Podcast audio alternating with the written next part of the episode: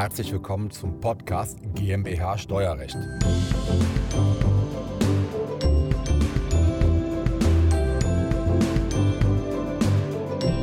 Herzlich willkommen zu unserem ersten Podcast zum GmbH Steuerrecht. Bei dieser Podcast-Reihe werden wir alle steuerlichen und rechtlichen Themen rund um die Besteuerung der GmbH und anderen Kapitalgesellschaften besprechen. Zu den anderen Kapitalgesellschaften gehört zum Beispiel die UG haftungsbeschränkt, die Aktiengesellschaft und theoretisch auch die Europäische Gesellschaft, also die SE, die europaweit Anwendung findet. Schwerpunkt wird natürlich hier auf dem GmbH-Steuerrecht liegen, so wie der Podcast ohnehin benannt ist. Mein Name ist Christoph Jun, ich bin Professor für Steuerrecht und unsere Kanzlei hat sich auf das Unternehmenssteuerrecht spezialisiert und insbesondere auf die Besteuerung von Kapitalgesellschaften. Und das ist Grund und Anlass heute in dieser ersten Podcast-Reihe mit Ihnen über die rechtlichen und steuerlichen Grundlagen der GmbH zu sprechen. Ja, eine GmbH, die ist im GmbH-Gesetz geregelt und braucht grundsätzlich erstmal 25.000 Euro Stammkapital.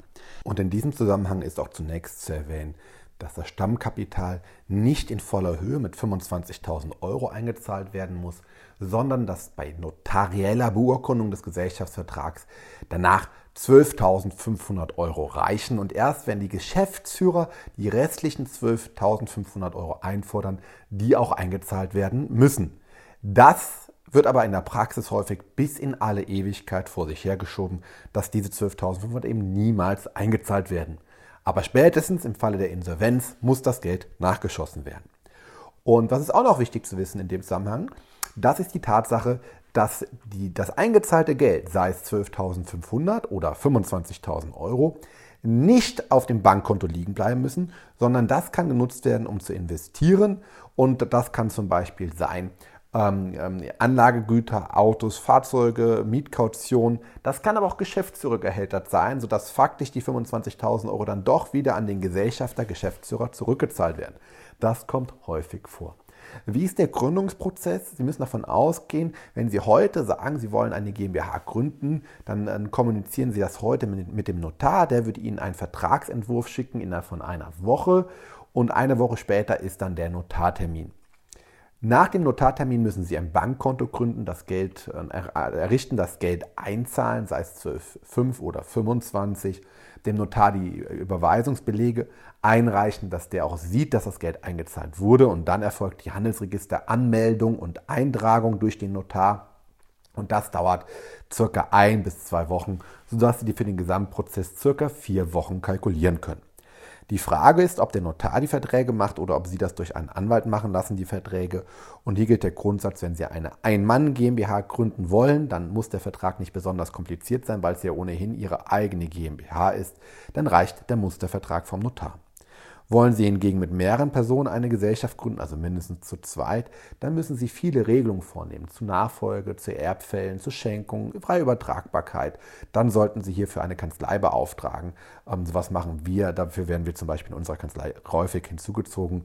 Warum sollten Sie einen Anwalt, der darauf spezialisiert ist, anfragen? Ich mache Ihnen ein Beispiel. Ihr Mitgesellschafter möchte seinen Anteil verkaufen, weil ein Investor die 50 Prozent übernehmen möchte und Ihr Mitgesellschafter könnte nach dem GmbH-Gesetz diese Anteile frei veräußern. Er müsste Sie dafür nicht fragen. Das wollen Sie nicht, das müssen Sie unterbinden. Und der andere Punkt ist, stellen Sie sich vor, es tritt der Erbfall ein, Ihr Mitgesellschafter verstirbt, der GmbH-Anteil wird vererbt auf die Ehefrau oder auf die Kinder. Und dann stellt sich die Frage, wollen Sie die GmbH mit den Kindern fortführen? Wenn die Antwort lautet Nein, dann müssen Sie das natürlich vertraglich regeln und Sie müssen auch regeln, was für einen Abfindungsanspruch bekommt der Sohn oder die Tochter oder die Ehefrau. Und wenn Sie jetzt mal als Beispiel 500.000 ähm, Euro Abfindungswert definiert haben, weil die Hälfte so viel wert ist der GmbH, stellt sich als nächstes die Frage, müssen Sie das in einer Summe sofort unmittelbar nach dem Todesfall zahlen oder haben Sie dafür mehrere Jahresraten Zeit? Da sagen die meisten Mandanten, ja, ich möchte das nicht sofort zahlen, ich möchte das in fünf Jahresraten zahlen, weil woher soll die GmbH oder ich als übrig gebliebener Gesellschafter denn so viel Geld auf einmal nehmen? Und wenn man dann fünf Jahresraten zahlt, das ist schön und gut für Sie als Erwerber dieser Hälfte.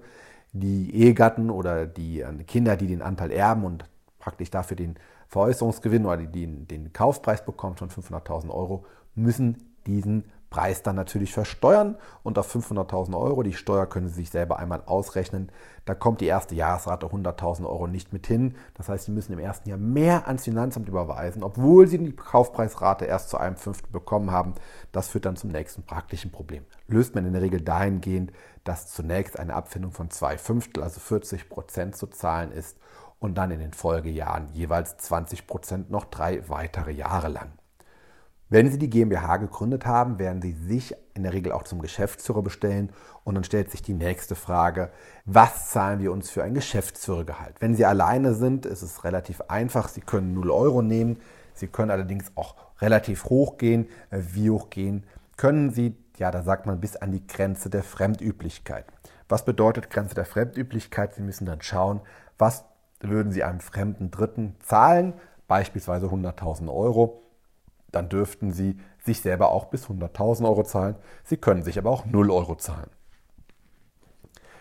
Wenn Sie sich 0 Euro zahlen, brauchen Sie dann einen Geschäftsführer-Anstellungsvertrag? Nein, nicht unbedingt. Für 0 Euro, wenn Sie sich kein Gehalt zahlen, dann ist es auch nicht erforderlich, einen Vertrag abzuschließen. Aber sobald Sie 1 Euro aufwärts nehmen, brauchen Sie einen Geschäftsführervertrag, den Sie bitte im Voraus schriftlich schließen. Wenn Sie zu zweit sind, brauchen Sie selbstverständlich zwei Geschäftsführer-Anstellungsverträge, wenn Sie sich beide Gehälter zahlen. Nun als nächstes macht Ihre GmbH Gewinne und dann stellt sich die Frage, wie viel Steuern muss sie zahlen?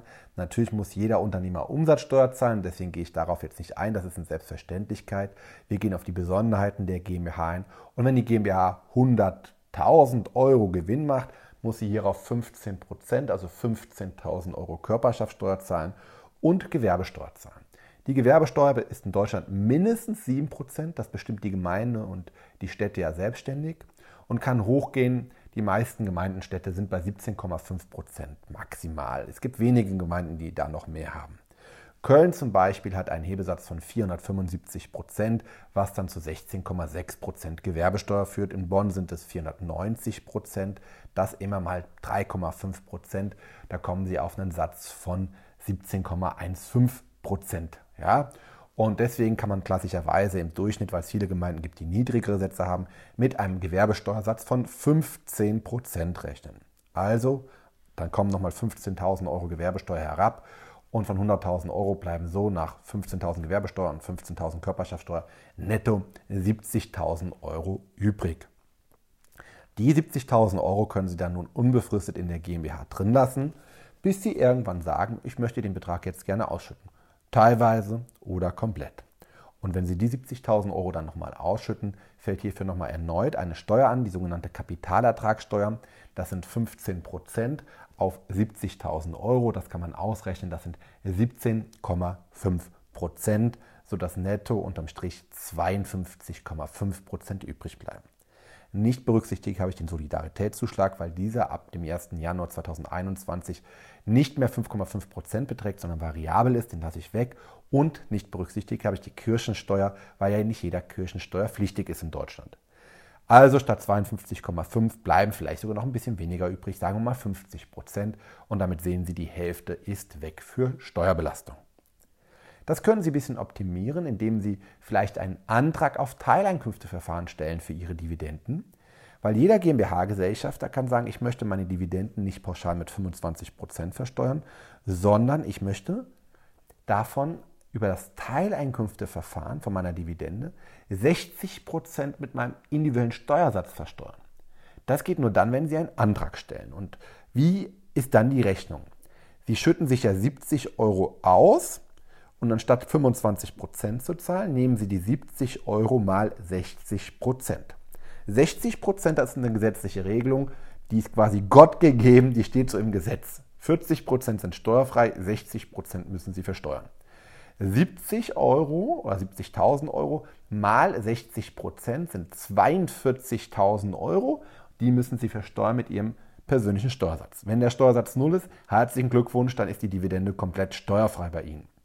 Ganz viele Mandanten werden aber einen Steuersatz haben von 42 Prozent. Und wenn ich 42.000 Euro mit 42 Prozent multipliziere, dann habe ich eine Steuerbelastung von 25,2 Prozent. Ja? Und das ist zufällig genauso viel, wie auch die Kapitalertragssteuer ist mit 25,0, sodass hier auch etwa wieder 17,50 Euro oder 17.500 von 70.000 Euro ja, an die Finanzkasse fließen, sodass auch hier etwa wieder 52,50 Euro netto unterm Strich übrig bleiben. Das heißt, welcher der beiden Wege Sie gehen, pauschal 25% Kapitalertragssteuer oder den Antrag auf Teileinkünfteverfahren zu stellen, spielt in den meisten Fällen keine Rolle. Aber immer dann, wenn Ihr Steuersatz unter 42% ist, sollten Sie unbedingt den Antrag auf dieses Teileinkünfteverfahren stellen, weil dann ist, weil immer wenn Sie die 60 Prozent, die steuerpflichtig sind, mal einen Steuersatz nehmen von unter 42 Prozent, ich nehme jetzt mal einen Steuersatz von 20 Prozent, dann merken Sie, der Steuersatz ist deutlich niedriger, aber 60 Prozent mal zum Beispiel 20 Prozent ist ja unterm Strich nur ein Steuersatz von 12 Prozent. Und das ist dann ein ganz deutlicher Vorteil. So, also bei niedrigen Steuersätzen unter 42 Prozent bitte immer den Antrag auf Teileinkünfteverfahren stellen. Wann können Sie das diesen Antrag stellen auf das Teileinkünfteverfahren, ja, entweder sind Sie zu 25 Prozent an der GmbH beteiligt oder Sie sind mit einem Prozent beteiligt und parallel in maßgebender Position, also zum Beispiel als Geschäftsführer für die GmbH tätig. Das heißt, für Ihre eigene GmbH werden Sie den Antrag stellen können. Wenn Sie Aktionär der Deutschen Telekom oder der Deutschen Post sind, werden Sie den Antrag nicht stellen, weil ich glaube nicht, dass Sie 1% oder mehr Anteile an der Deutschen Post oder der Deutschen Telekom haben. Ja, da können Sie nur pauschal 25% Steuern in Anspruch nehmen. Wie können Sie die Gesamtbesteuerung noch optimieren? Ja, indem Sie sich selbstständig als, selber als Geschäftsführer einstellen und dann ein Geschäftsführergehalt zahlen. Und das Geschäftsführergehalt kann man bei der GmbH komplett als Betriebsausgabe abziehen und das wird bei Ihnen auf privater Ebene versteuert mit Ihrem persönlichen Steuersatz, der ist irgendwo zwischen 0% und 45%.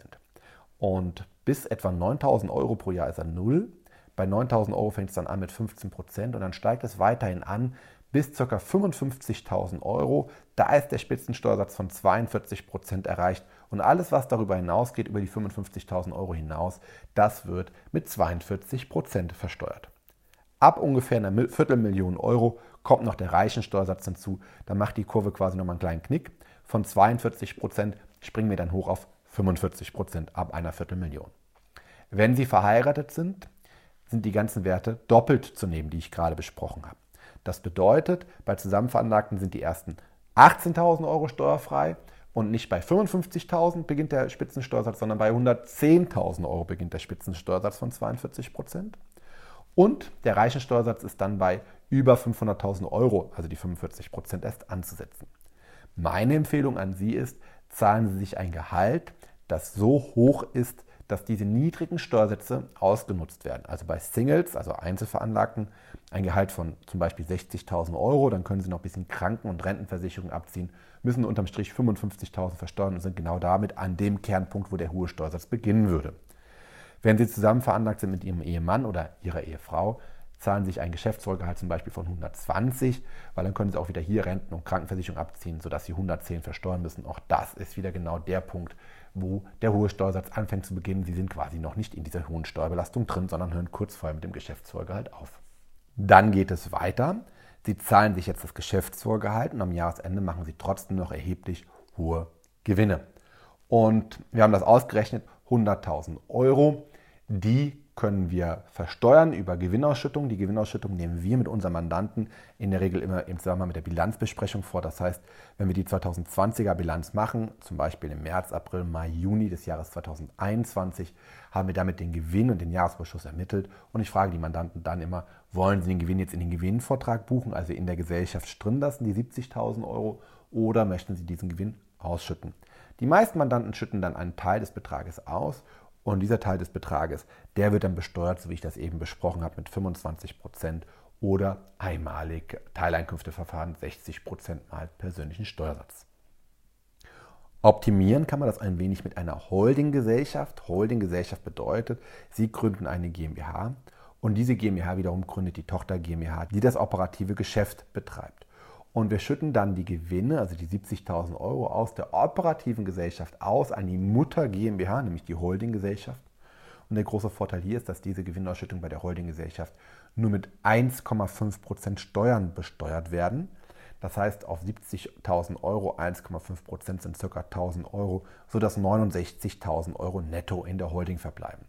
Das hat den großen Vorteil, dass wir das ja, das Geld, also das Haftungsvermögen aus dem operativen Unternehmen rausnehmen, um mögliche Risiken zu separieren. Sollte das operative Unternehmen mal pleite gehen, in die Insolvenz gehen, habe ich meine Gewinne immer aus der Gesellschaft rausgenommen und in der Holding geparkt, ohne dafür wirklich viele Steuern zu zahlen. Und zweiter Vorteil ist, die Mutter GmbH, also die Holding, kann die Tochtergesellschaft grundsätzlich jederzeit steuerfrei verkaufen. Steuerfrei heißt, der Steuersatz ist an dieser Stelle nur 1,5% auf den Verkauf der Tochtergesellschaft. Wie das genau mit den Holdinggesellschaften funktioniert, dazu mache ich einen separaten Podcast. Der wird später dann auch noch in dieser Podcast-Reihe hier hochgeladen.